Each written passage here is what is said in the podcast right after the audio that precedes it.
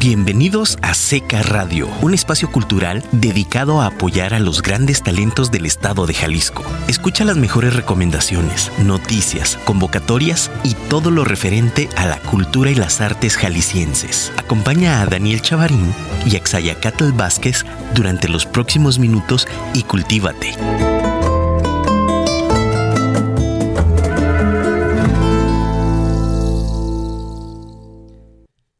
La mujer juega un papel fundamental en la sociedad, no solo por su faceta de progenitora y madre, sino por su rol de lideresa, emprendedora que no da su brazo a torcer cuando de defender sus derechos y los de los suyos se trata. Buenos días, hoy martes 8 de marzo, se conmemora el Día Internacional de la Mujer. Saludos para todas ustedes en su día. Iniciamos transmisiones de Seca Radio desde nuestra casa Firma Radio en la hermosa ciudad de Guadalajara, Jalisco, México. Hoy hablaremos de teatro con un invitado de lujo, un hombre que su vida profesional ha transitado desde la Argentina hasta nuestro estado, un personaje que ha incidido mucho en el mundo del teatro de nuestra bella ciudad. Bienvenido, maestro Rafael. Muchas gracias, Daniel. Este, muchas gracias. Asimismo, me permito presentar a AXA, nuestro secretario ejecutivo del Consejo Estatal para la Cultura y las Artes, y un servidor, Daniel Chavarín, consejero presidente. Buenos días a todos. Hoy, 8 de marzo, esperemos que todas las mujeres estén orgullosas de celebrar este día, ya que se lo han ganado, pues ahora sí que con sudor, sangre y lágrimas, ¿no? Una lucha que eh, las mujeres han llevado a cabo para exigir sus derechos. Sus derechos. Eh, hoy estamos de manteles largos, tenemos de visita al maestro Rafael García. Garzaniti, perdón, eh, que es una persona ampliamente preparada tanto en las áreas académicas como artísticas, pues en su vasto recorrido fue egresado de la Escuela de La Plata, además de haberse especializado en pedagogía, también cuenta con una abogacía en la Universidad Nacional de La Plata, y no solo eso, sino que también tomó seminarios y cursos de filosofía. Dirigió 65 obras de teatro, de las cuales 20 fueron en México, dos en España, ocho en diversas partes de Argentina, y actualmente dirige dos obras de teatro. Bienvenido, maestro. Muchas gracias este, por esta invitación, AXA, y fundamentalmente solo quería hacer una referencia más de que mm, el día de hoy es un honor, es un honor tener eh, en este día saludar de veras a la mujer trabajadora de todo el mundo. De todo el mundo. De todo el mundo. Eh, de verdad. Las palabras huelgan porque ya de por sí sabemos toda esa historia terrible que han vivido las mujeres, eh, y no solo como madres, sino como trabajadoras, ¿no es cierto? Aún en la, en la actualidad. Aún en la actualidad. Te recordamos que Seca Radio es un espacio de diálogo donde confluyen artistas, gestores y demás miembros del arte y la cultura del Estado. Puedes enviar tus preguntas y mensajes al 33 33 19 11 41 y por internet en www.afirmaradio.com o en nuestras redes sociales como Seca Jalisco. Agradecemos a nuestra casa Firma Radio y a nuestros patrocinadores. Maestro, nuestro programa es escuchado en muchísimos países en el mundo. Muchos no saben la gran trayectoria que usted tiene. Sabemos que llega a México en 1995, en especial a nuestra ciudad. Antes de esta fecha, ¿qué hacía en el mundo del teatro en la Argentina, maestro? Ajá, bien. O sea, me llevan a 50 años atrás, ¿eh? Son, eso es dañino, pero no importa. Eh, es el alburge jalisciense. yo ya estaba, yo empecé a estudiar de muy joven, junto con la carrera de abogacía, que me faltó la titulación, se dice, los, los, las tesis, y, y este y estudié actuación en una escuela que había del, sistema de educación eh, de la provincia y de nación. ¿no? Ya ven que todo está separado, tenemos en ese sentido estructuras semejantes.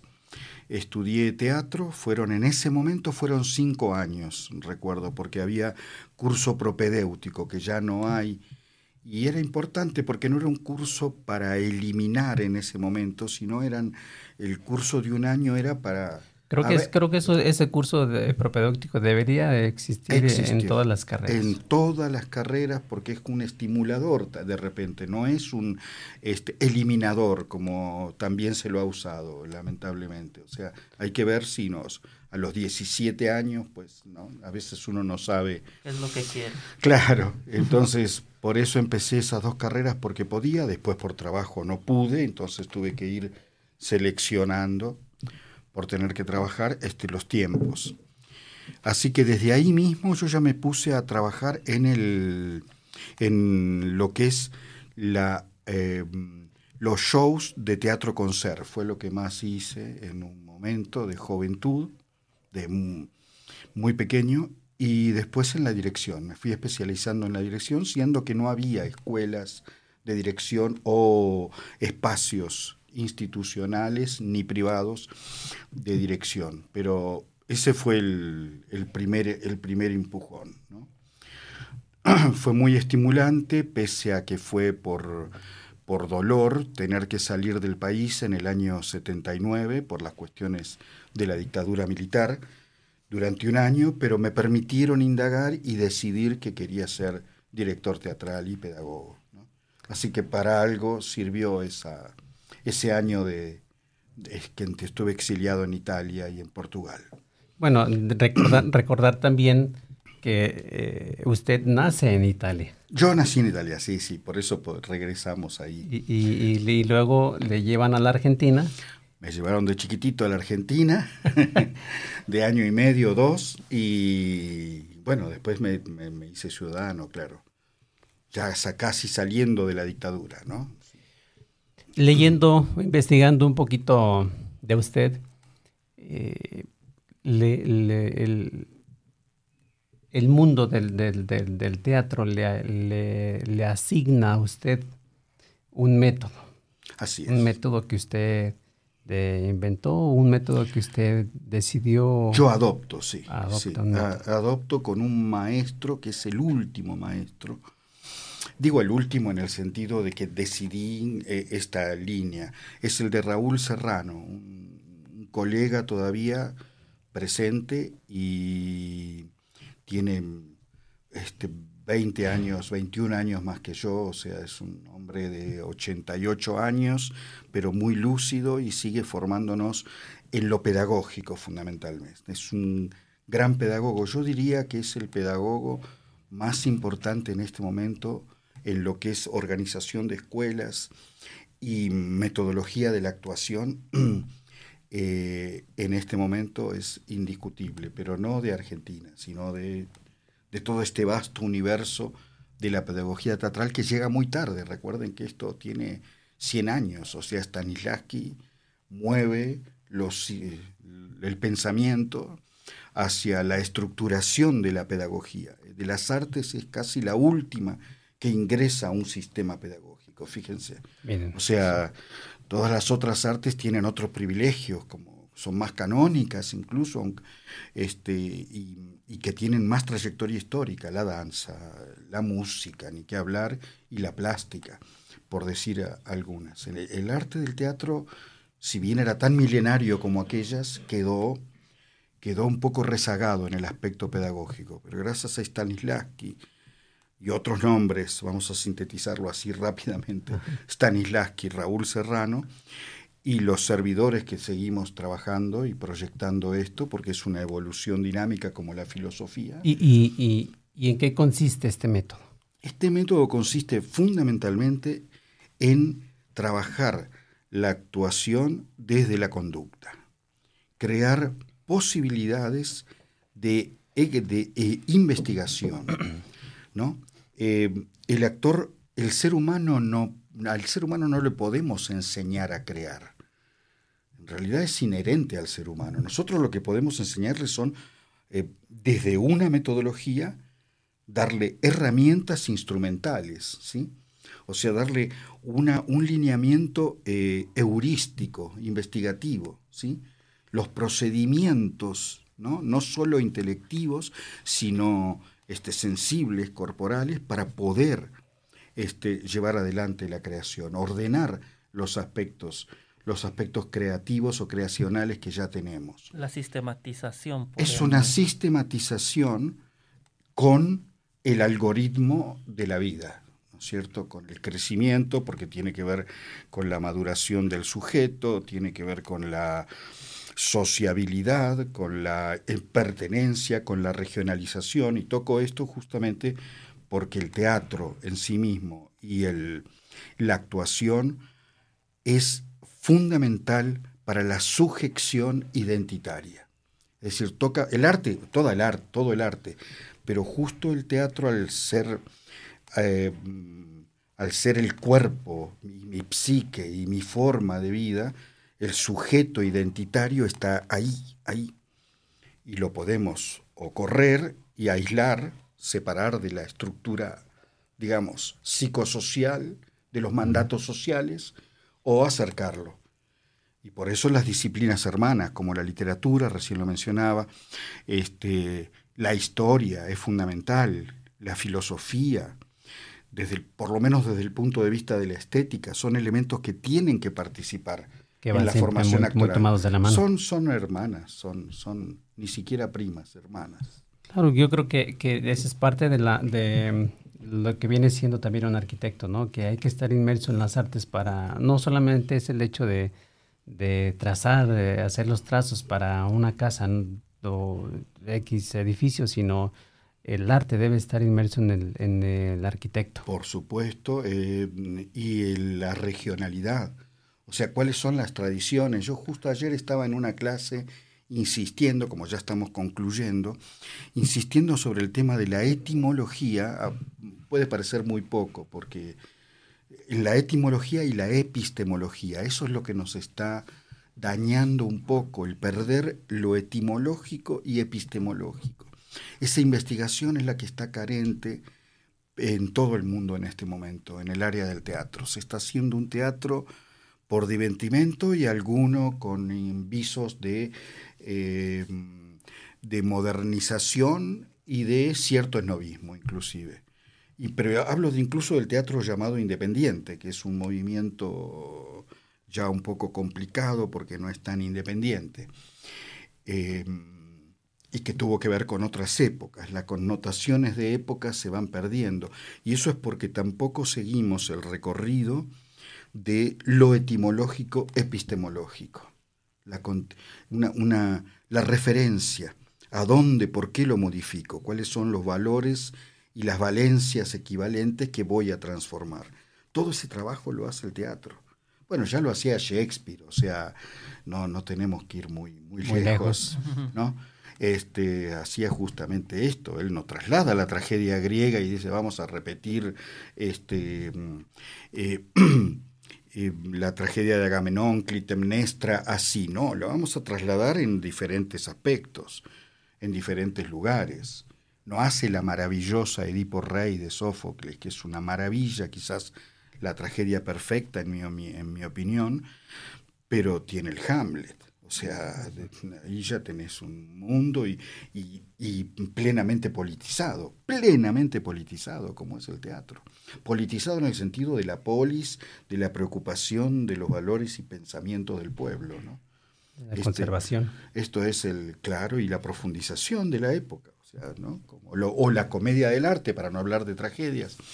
Eh, también hace una revalorización de aquellas farsas que ya vienen del, de Plauto, de que Terencio, del imperio romano más opresivo, ¿sí? y que lo llegan a la farsa medieval, y, este, y se especializa en el 1500, 1400, 1500 en Italia y se traslada a España y a, y a Inglaterra y a Alemania y Francia especialmente y, este, y tiene todo este fenómeno. Se llamaban comedia del arte porque eran profesionales de eso.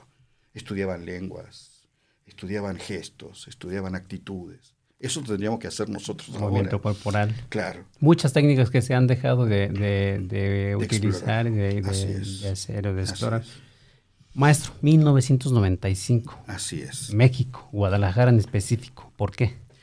Fue una invitación que le trasladan al maestro, a mi maestro, yo trabajaba en la Escuela de Teatro de Buenos Aires, con el maestro Raúl Serrano, daba los cursos de, se llamaban de posgrado, eran de montaje. Está bien, serían, hoy serían los de montaje, para hacer un, trabajo fuera del, este, que ya tuvieran la experiencia de, un, de un espectáculo. Y le trasladan una invitación porque él había estado en un congreso en Monterrey, si no me equivoco, de eh, teatro y, y, métodos de actuación en el año 93. Entonces, alguien tuvo el contacto y lo invitan a trabajar y él me traslada la invitación a mí, que me recuerdo que la dijo, eh, la dijo a las 6, 7 de la mañana, como se levantaba él, y yo le dije, espera que te contesto a las 12, porque claro, estaba desvelado y le contesté que sí ahí mismo, porque había que contestar ese día. Y fue con el em, Guillermo Smihuber, que era el secretario, de, Cultura, que habían ganado aquí en el Estado. Em, y sí, me, trajeron a fundar una escuela.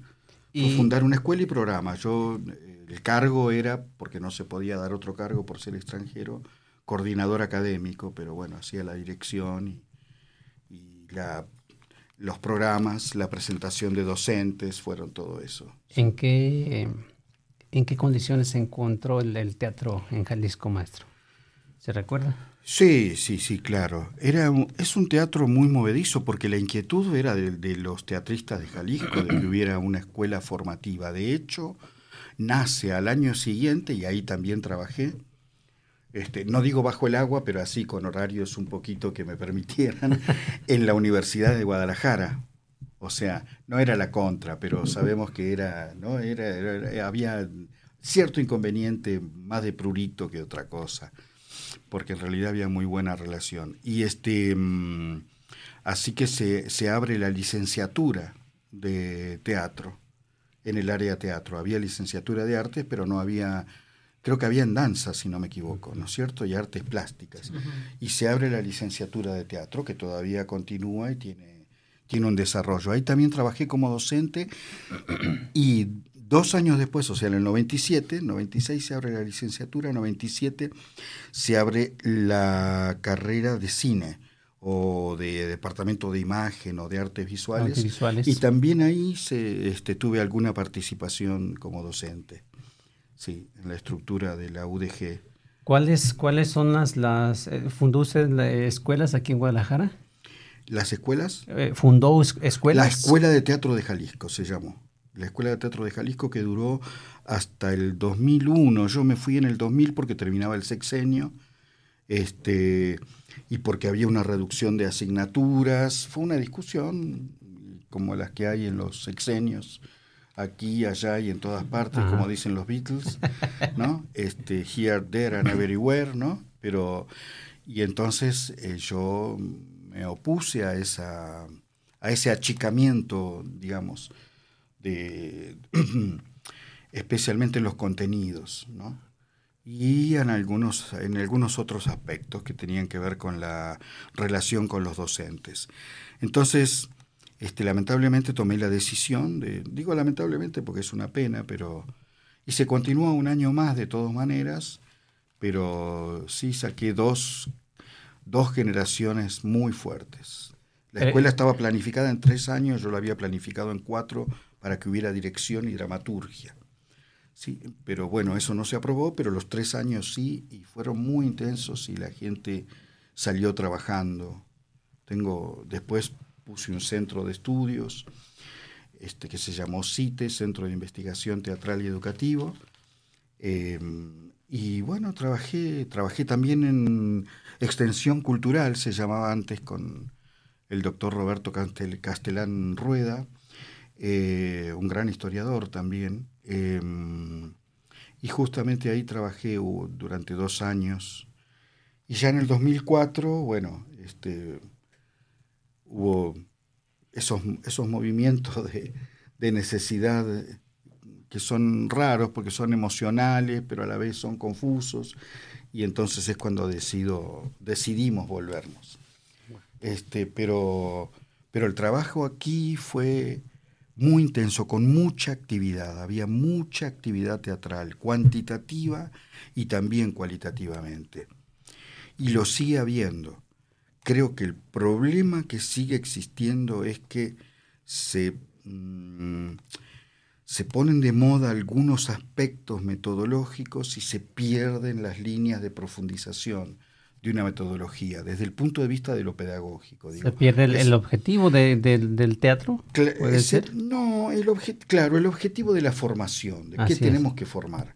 O sea, hay que darle más, tienen que tener mayor información de la historia del teatro, por lo menos, y de la historia regional, de la historia regional, y si tú quieres universal, porque de alguna manera es importante ubicar para ver, para ver de dónde, de dónde, de dónde, de dónde podemos obtener y construir una nueva, una nueva semántica, construir una nueva, digamos, si tú quieres, semiología, especialmente en la dirección. Los directores y directoras están, están preparados para eso, pero los actores a veces no tanto. Entonces hay que ayudar a los actores para eso, en la formación, ya desde la formación. Y tener una práctica, no solo el abultamiento de lo teórico, así como digo esto, menciono que el abultamiento de lo teórico a veces es un amontonamiento de datos.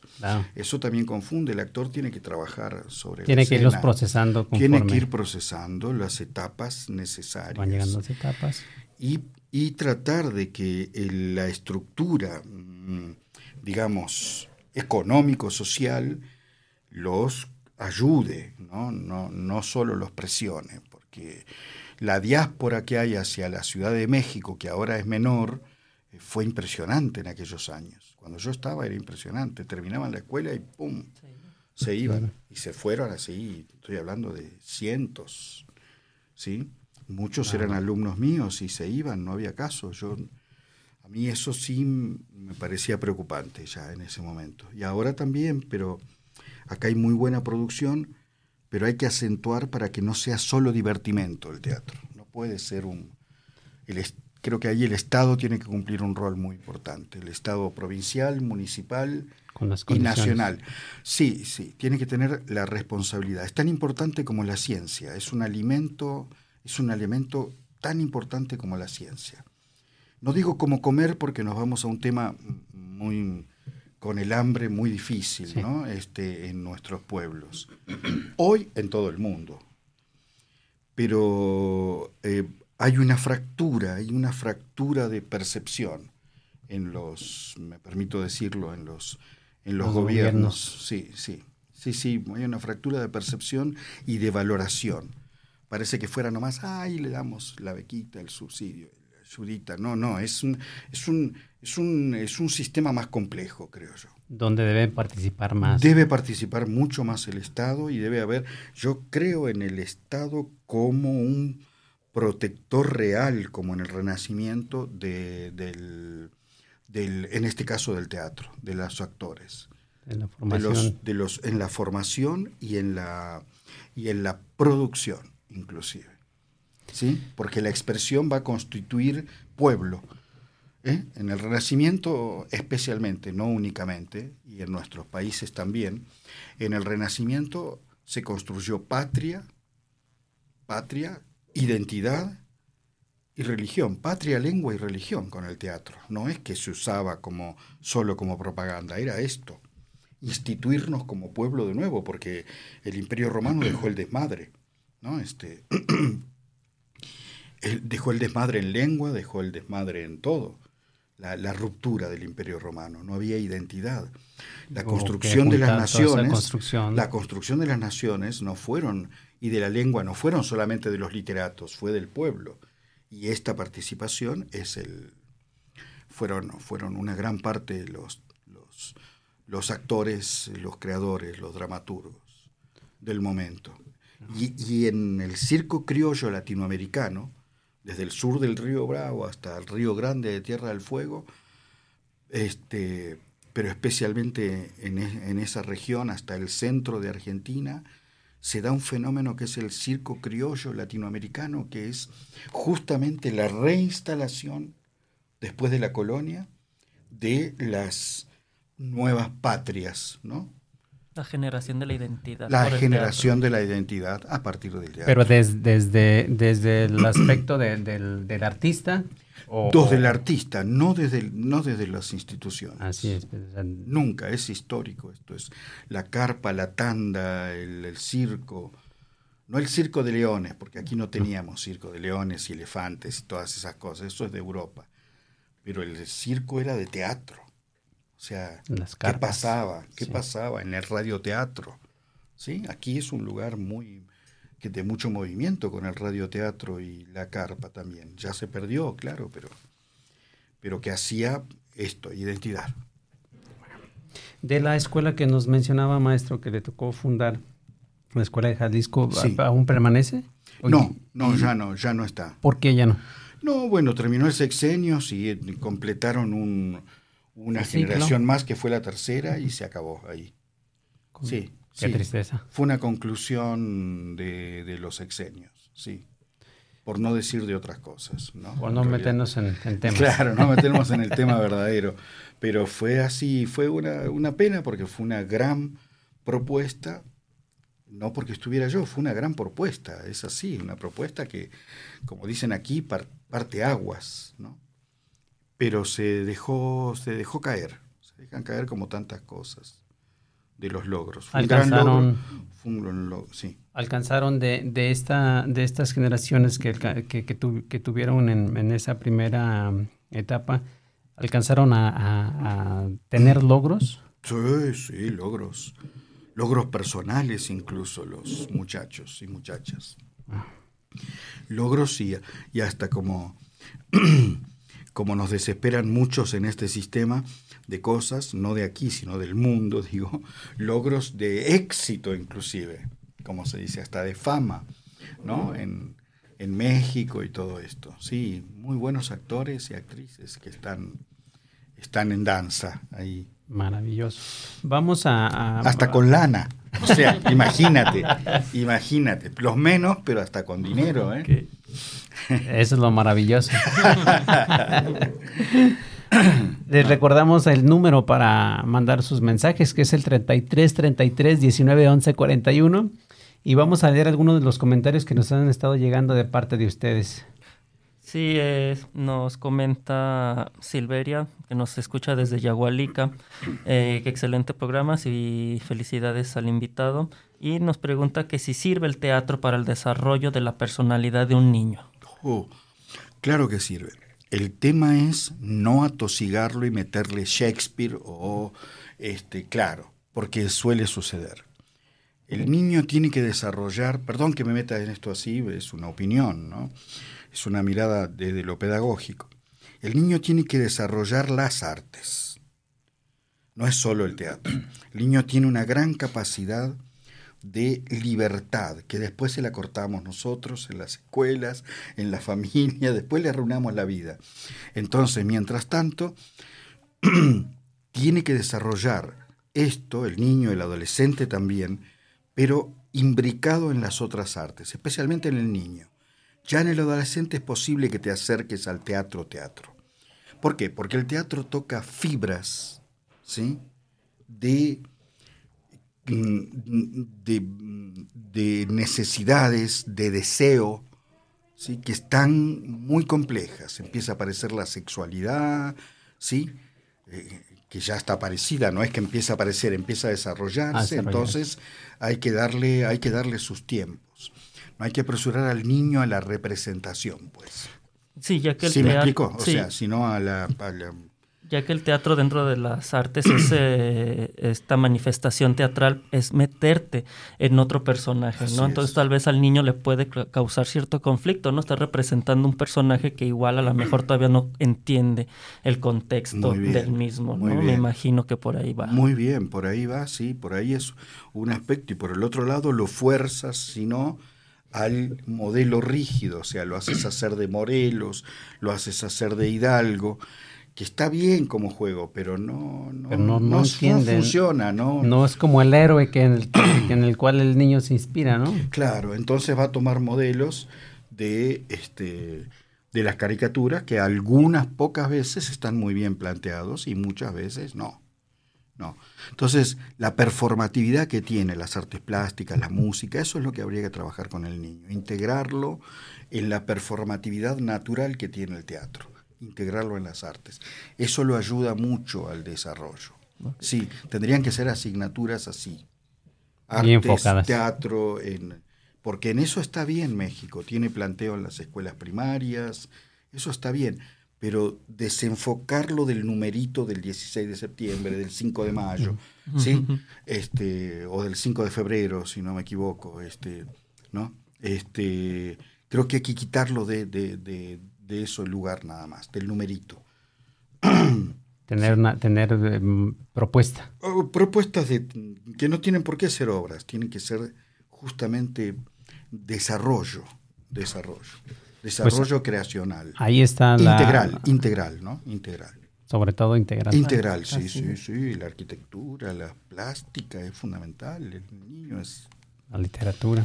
La literatura. Pues, oh. Ahí está la, la, respuesta. Saludos a Yagualica. Gracias, Silveria, por comunicarte. Patricia Ruiz también nos comenta que excelente programa. Felicidades al invitado y nos pregunta si de manera eh, pedagógica hay diferencia en la formación de los actores de teatro y de los de cine.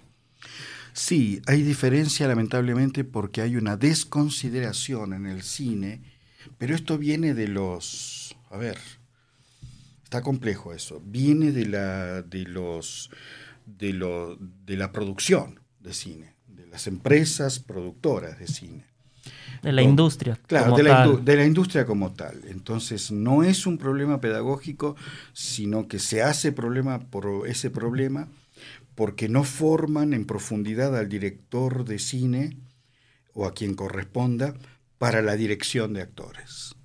Entonces, ahí está la dificultad. se sigue trabajando con el, el physique du rôle, ¿no? O el physique role.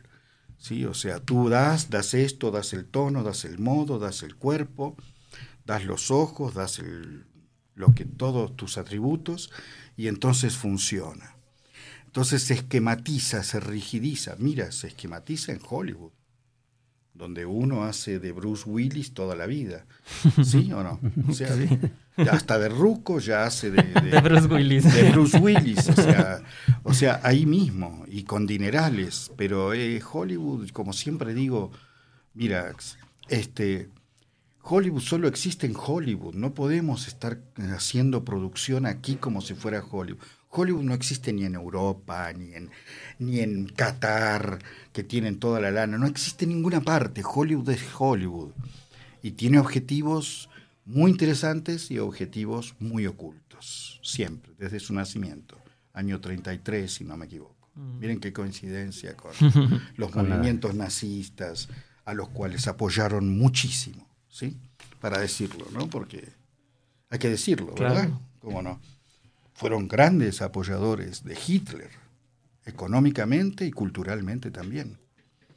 Y hasta pues, después, todas las guerras eran ganadas por los... No eran tan malos, eran locos. No, no, no. Nada más. ¿Cierto? No, no. Ahí la respuesta. Hollywood, sí, Hollywood es este, un, un, enfermo que está muy mal porque estamos, están produciendo un cine malísimo, malísimo de hace 30 años. Coincide con los 90 y la, este, la, el decaimiento del sujeto.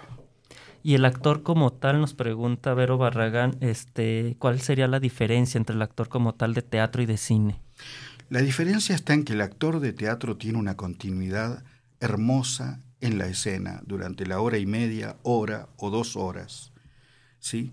Tiene la continuidad de la vivencia.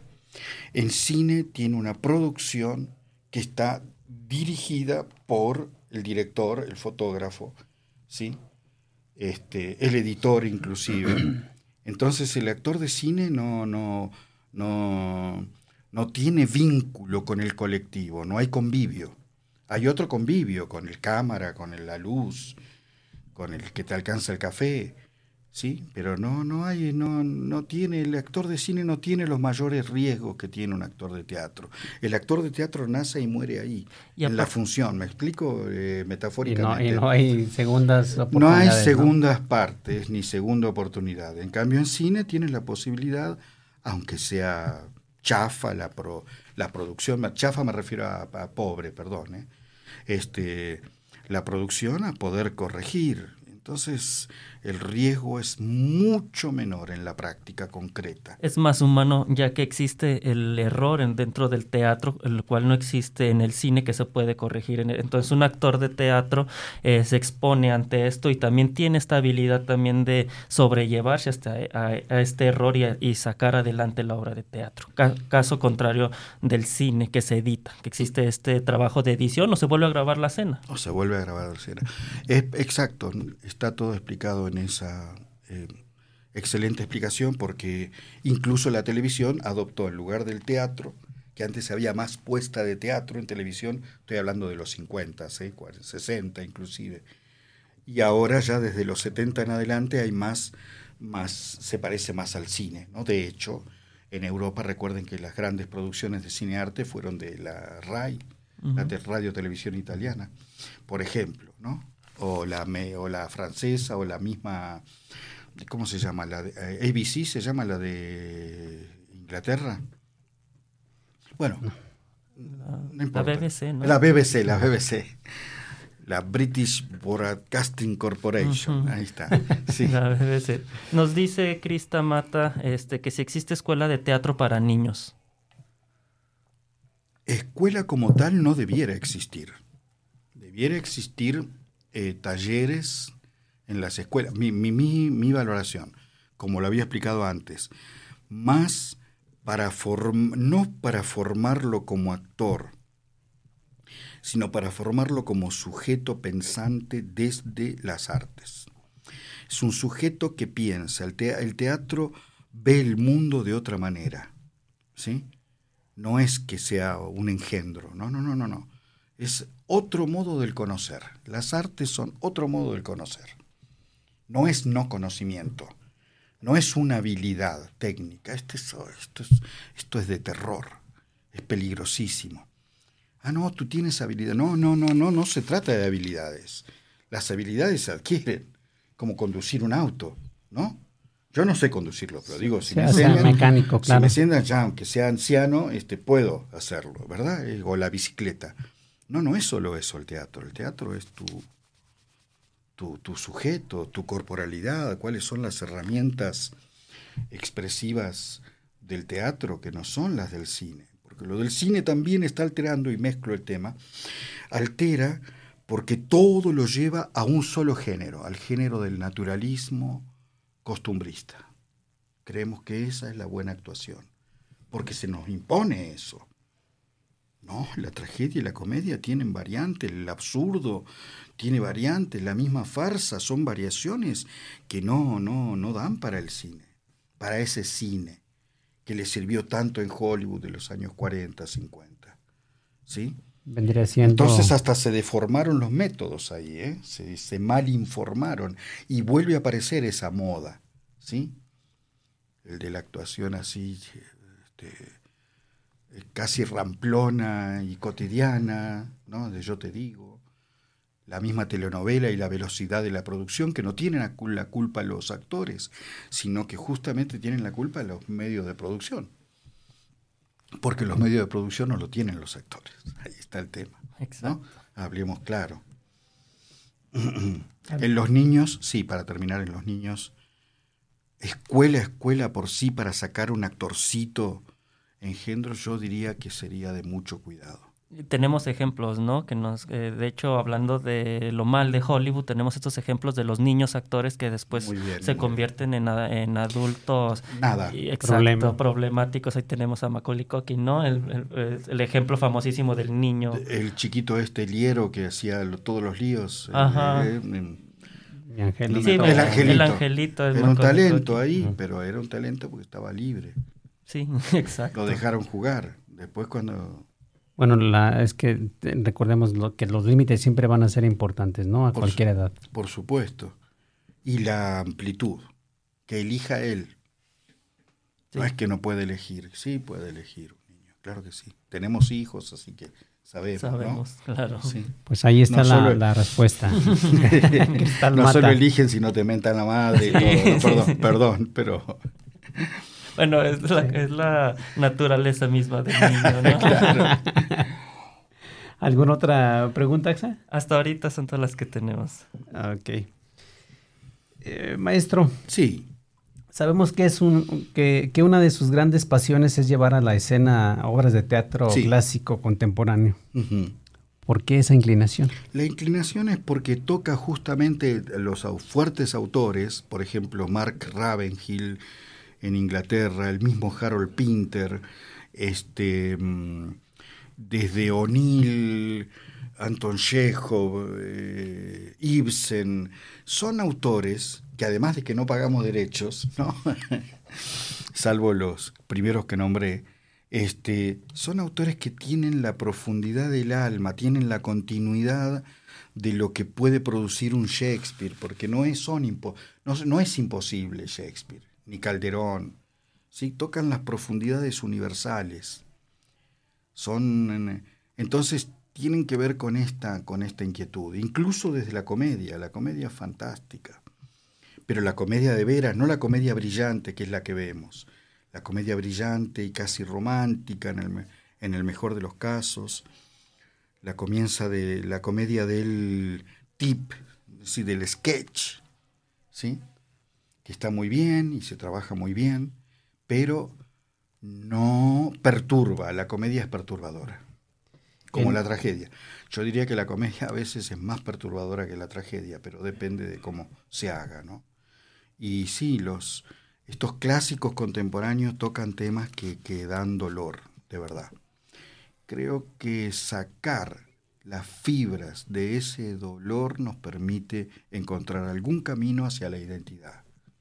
Es un aporte, es un riesgo, es un aporte. No sé si es eh, marketinero, pero sí es, este, justamente no lo es, pero sí permite este, disputar lo frívolo.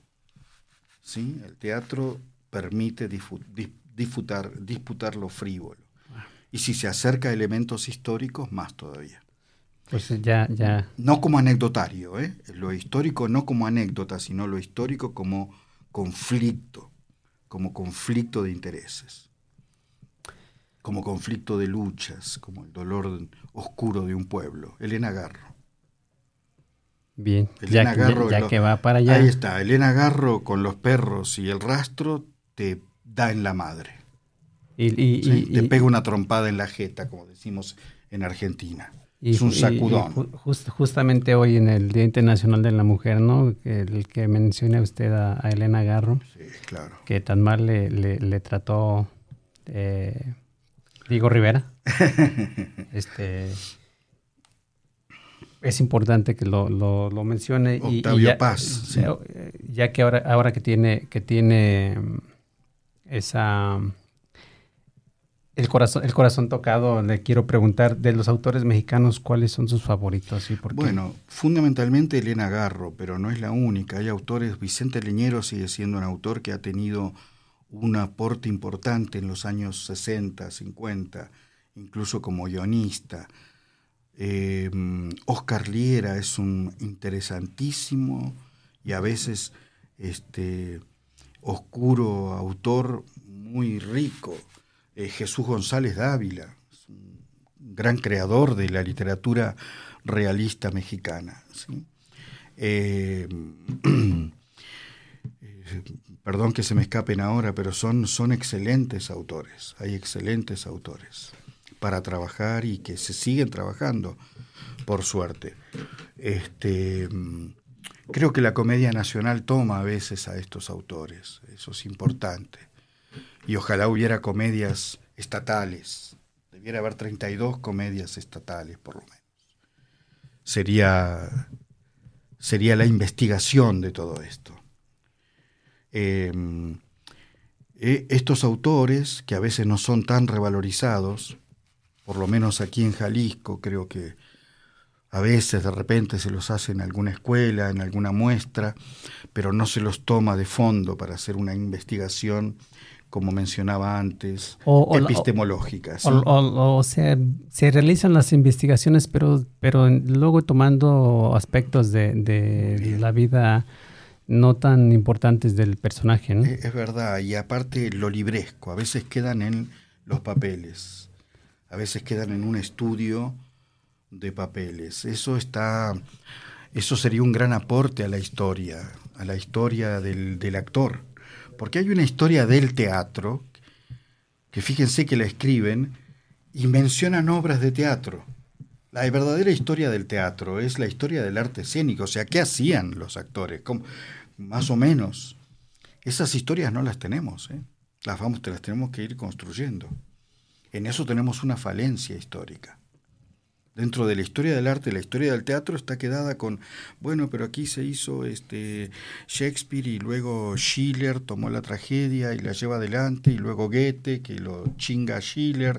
No, nosotros tenemos que ver, está bien, esos son los autores que son maravillosos, algunos, o la mayoría, pero, pero hay otra historia oculta que es la historia del actor y del teatro como hecho físico. El teatro es físico como en arquitectura. Sí. El teatro es físico y es histórico como la historia. No es para halagarlos a ustedes, ¿eh? no es para que me, me, den una beca de seca este, inmediatamente. O sí, pero digo no. Eh, me refiero a que es así y, ese, y, carecemos de eso. El teatro es físico, pero no solo físico del cuerpo, físico espacial, es una indagación espacial. Están ensayando los actores en un lugarcito como esto, que está muy lindo, muy bonito, y después van a un teatro y te cambia todo. O sea, no estamos investigando. Estamos trasladando como podemos, ¿sí? Los tiliches de un lado a otro sin hacer la investigación del espacio. Tú eso lo sabes muy bien, mucho, mucho más. Yo he trabajado con arquitectos escenógrafos y es complejo el problema. O sea, hay que trabajar, no digo desde el comienzo, pero ya en la etapa final, por lo menos en el último mes, el último tercio de trabajo, debiera ser en el espacio donde se va a hacer la obra. ¿Sí? Y solo lo logran los que tienen dinero. No puede ser esto, esto a esto me refiero. Es un error. Sí, porque la, el actor debe, debe sentir la, la la esencia del, propio espacio donde, donde va a estar. De los sonidos, de los muros, de lo que pisa. Y los directores también poder evaluar por ahí. El, asunto está en que eh, no son los responsables los grupos o, compañías que lo hacen, sino eh, tanto las instancias privadas como públicas están perdiendo este, esta mirada. ¿Sí? Yo te apoyo yo te apoyo, yo te apoyo, yo te apoyo, pero ¿de qué? ¿No? O sea, hay que evaluar estas cosas. habría que evaluar estas la responsabilidad cosas. De, la responsabilidad de otorgar ese apoyo. Ese apoyo de manera tal que les permita construir. Eh, y puede salir mal, porque, viste, nada está garantizado en esta vida, ni la vida. Entonces, Puede salir mal, pero el tema es que por lo menos van a estar explorando y haciendo un aporte a la comunidad. Ahí está la responsabilidad, que digo, del Estado y de las entidades privadas. Que están apoyando, pero también que no pongan límites, que, que no te exijan que poner la propagandita de esto nada más, sino que también veas que son personas que van a interferir van a ser una cuña en la comunidad. Sí, señor, una cuña diversa con la fantasía. Es una cuña con la fantasía. Los vas a invitar a que lean historia, los vas a invitar a que lean literatura, o que por lo menos la vean en compu, no importa, o que y, finalmente... Que vean una peli, ¿entendés? Ya es lectura eso, que escuchen música. Dejarles ahí en el pensamiento la, duda y querer esclarecer ciertos temas que no pudieron esclarecer mediante que mm, corrió la, la, obra, ¿no? En mi opinión sí, Daniel, tenemos que recuperar ese espíritu de Peter Brook, que es el gran independiente, digamos, todavía, que es, es justamente el teatro tiene que ser un dolor de estómago, no puede ser solamente pasarla bien. ¿sí? Hay que quitar eso de pasarla bien. No, el público tiene que ir a confrontarse consigo mismo. Esto hacía Shakespeare. Les ponían la jeta las mugres más horribles de cómo eran. Dostoyevsky en su literatura lo hace. ¿Sí? Eh, Flaubert. Confrontado el ser humano Pero por favor, a ver, voy a nombrar ya mismo a Elena Garro. Este, Juan Rulfo. Dios mío, Juan Rulfo. Te ponen la, así, te pum, en el llano en llamas y en el dos libritos hizo, dos pinches libritos se encontraron, porque son dos pinches libritos al lado de toda la vastedad de otros escritores. Y con esos dos pinches libritos hizo un desmadre en la literatura y sigue universal. Bueno, pues y a veces no se trabaja con esos autores. Y, y, Elena Garro, en esta opresión que, que, que hacía no, no Diego Rivera, perdón, sino, sino eh, Octavio, Paz, ¿no? Esta opresión que Octavio Paz le hacía y donde presentaba, la presentaba como eh, tú no sabes, ¿no? O sea, sí, te falta un poco. Sí, y, y, hoy por hoy lo que sabemos de Elena Garro, pues wow. Hablando del 8M. Hablando del 8M. Elena Garro es, en mi opinión, es la dramaturga más intensa hasta el momento. Más allá de que nos gusten otras, y, pero ese es el gusto, ahí está el otro problema. Este, finalmente, el gusto, nos dirigimos, todo es el gusto. Si lo quiero, me gusta, si la quiero, me gusta. El gusto está dirigido, no, no, no, sobre gusto no hay nada escrito y no se discute. Hay una discusión más banal que la del gusto. ¿Por qué te gusta la papaya y por qué me gusta la piña? Pero es una discusión banal. ¿No es cierto? O sea, el gusto no se, se discute sobre la valoración estética, se discute sobre el estilo, se puede charlar un poco, ¿sí? Claro, no es, no es porque a mí me gusta. No, a mí me gusta. Sino la profundidad de... ¿Qué nos importa si te gusta o no te gusta? Es subjetivo lo que Pero pues, claro que sí. A ti no, por supongamos que haya un, muchacho que no le guste Juan Rulfo. No te guste, pero léelo, no importa. No te tiene algo se te va a quedar y algo te va a provocar para que te, te confrontes Que te confronte, claro. Fernando Rojas nos pregunta que hablando de espacios ¿Qué piensas sobre la infraestructura, infraestructura actual de nuestros teatros en la ciudad de Guadalajara? En realidad es buena, al lado de Latinoamérica, porque está bien, está feo hacer comparaciones, pero se hace por comparaciones. ¿no? Porque tiene que, es, un ente obligado a hacer, ¿no? Es de, en cuanto a espacio, no es el problema. No es el problema de espacios. El espacio es el, el que falta es el espacio conceptual.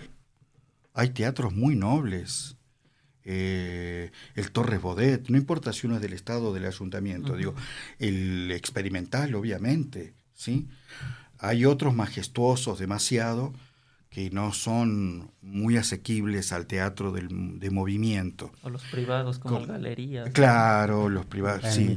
Pero el, el Alarife Martín Casillas es un teatro que con algunos toques este, está muy bien, ¿sí? Eh, o sea, hay teatros del Estado, hay teatros del ayuntamiento, hay espacios, el larva. Oigan, está, está bueno. No hay esto en otros países de Latinoamérica, de los que yo conozco, ¿eh? de los que Uruguay, Argentina, y hay mucho teatro, pero no, la infraestructura. Pero no, infra no para nada, para nada. Son, son salones de dos eh, habitaciones donde se volteó una pared y ahí vámonos, como, como cualquier otro. No, no, el Estado, el Estado aquí está, en eso está bien. Ahora, yo creo que tiene que haber un apoyo práctico, concreto. El actor tiene que tener salario. El actor y la actriz tienen que tener salario. Ya, ya Disculpen nos, Ya nos pegó donde nos duele. ya despegué donde. No, no, pero digo, lo tengo que decir. Y ahí tiene que también intervenir la ANDA mucho más.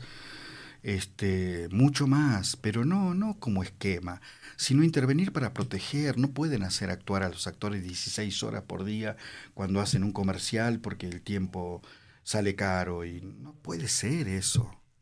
Hay que usar el reglamento, más de ocho horas es hasta 12 y se paga doble día. No, ¿cómo vas a tener un muchacho 20 horas? Los, Está menso después a la... Los actores, los actores... Eh, y eso no se cumple, ¿eh? Pero los, los, los actores finalmente lo, lo permiten, ¿no? Y lo, lo, permiten porque hay que vivir y hay que comer, como se permiten otras cosas, ¿no? Este, trabajadores en negro. O sea, ¿qué va a hacer? Te dicen empleo libre. ¿Y cómo me pagas? ¿1.200 pesos a la semana? Sí, claro que va a haber trabajo. Pero ese trabajo, o sea, no habría tanto pedido de trabajo. Hablo de otras cosas, ¿no? Ya, sino de la estructura social. Claro que va a haber posibilidades laborales en una tiendita, pero si te pagan 1.200 y en negro y sin seguro social, pues ni ganas tienes. Ni ganas. ¿no? Salgo a vender, salgo a vender este caramelos por la calle, o sea, y saco lo mismo. Tenemos, maestro, cinco, cinco minutitos. Ya sabe que el tiempo en radio, hijo de su madre, yo, con mucha prisa. No, no, pero, pero yo, yo me engancho con el teatro y puedo, puedo soñar y volar. Parte de la pasión. Sí, sí. Fútbol, teatro y política, siempre digo. Después ya no sé hablar de nada. Ahorita que ni, ni, hablamos del fútbol, porque ahí con estos hechos tan lamentables. No, esto fue, y yo soy del Atlas, ¿eh? Festejé el campeonato. ¿Pero es de, los del campeonato para acá o de los de de veras? No, no, no, de veras. Ah, Desde, el 51. es malo, es malo. ¿eh? Erdi, que están los, en los controles, gracias Erdi, por cierto, está, también es atlista. Fue un partido horrible, Atlas, eh, el, la final, Atlas León. Ah, fue la verdad malísimo, malísimo, ¿no? Pero lo vi, lo vi en directo allá, era, sí con la diferencia horaria y grité los goles y digo, no puede ser, puede ser que no lo ganemos. Maestro, de, la fecha en que usted llega a Guadalajara han pasado ya más de 25 años. Más de 25, 27 años exactamente. 27 años. De 27 años para acá, ¿en qué punto nos encontramos? ¿Ha habido algún avance? Sí, claro que hay avance. Hay una, hay una, un modelo de actor y de actriz en Guadalajara que es excelente, es excelente. ¿Qué nos falta entonces? Los formadores de aquí, yo creo que lo que más falta es visión de lo que decía al comienzo, finalmente, es trabajar en los equipos más desde la etimología y la epistemología investigativa, unida a la histórica sin hacer folclorismo, ¿no? porque también se cae en eso. ¿sí? No digo se cae, digo, está mal, pero a veces se hace solo el folclorismo, o sea, la ilustración costumbrista, y no alcanza, debemos ver qué le pasa al ser humano. Acá lo que importa es qué le pasa al ser humano, qué le pasa de veras. Y no lo hablo desde un punto psicológico ¿eh? solamente, lo estoy hablando desde un punto sociológico y antropológico, histórico, Creo que... histórico concreto. O sea, tenemos asignaturas hermanas y los directores las conocen y son esas. Creo que esa, esa debería, es un planteamiento que deberíamos hacernos no únicamente en, teatro, maestro. Creo que a nuestra sociedad nos está haciendo mucha falta eso exactamente en ese momento. Me parece que sí. Profundizar en qué le está sucediendo al ser humano. Sí, estas opiniones no nos llevan a ganar dinero, pero nos llevan a estar un poquito más sanos. Sí, claro. Poquito. Maestro, eh, un minuto para que se despida y luego le damos la voz a AXA porque ya estamos a punto de cerrar el programa. Sí, yo les agradezco muchísimo, es esto, ojalá y pueda haber apoyos reales y concretos y no solo programas donde hay que presentar cuatro millones de carpetas y videos, sino apoyo, que está bien, digo, pero que haya un apoyo concreto a quienes están en actividad, hay que hacer un relevamiento tener más personal, que ustedes puedan tener más personal, por ejemplo, en el SECA, que tengan más personal en las secretarías de cultura, que puedan ir a investigar, ir al territorio, ¿no? Eh, que vengan. Todos van a la oficina, la puta madre, el teatro, se, oh, perdón, pero el teatro se hace, se hacen en, en, las barriadas, hay que, hay, que, hay que ir ahí, nosotros tenemos que ir ahí si somos funcionarios. Hasta allá vamos. Hasta llevamos. Y en el, SECA, en el SECA no nos falta personal, nos falta dinero. Muchas gracias, maestro. Sí, yo que venía aquí para... muchas gracias a ustedes. Muchas gracias, maestro. Eh, un placer que haya estado con nosotros y no me resta más que agradecerle su presencia y a todos nuestros radioescuchas. Muchas gracias. Pues maestro, no, me queda más que, más que agradecer, que bueno que, que sí haya eh, podido estar con, nosotros porque aunque fue muy muy a prisa, digo, finalmente sabemos que ya usted se, se va en algunos días. gracias por darnos el tiempo. 15 días. En 15 días. Entonces, gracias por darnos el, tiempo, por haber cancelado lo que usted traía en ese mundo de trabajo que usted trae para estar en, eh, con nosotros en, en Seca Radio. Te recordamos que Seca Radio es un espacio de diálogo donde confluyen artistas, gestores y demás miembros del arte y la cultura del Estado. Gracias por haber estado con nosotros, por habernos acompañado. Me despido, no sin antes agradecer a nuestros, patrocinadores que confían en este programa de difusión cultural. Hasta la próxima. Muchas gracias. Gracias, maestro. Gracias, AXA. muchas gracias. Hemos llegado al final de nuestro programa. No te olvides sintonizarnos y ser parte de lo que ocurre en nuestro estado. Nos escuchamos la próxima semana y recuerda, si deseamos preservar la cultura, debemos continuar creándola.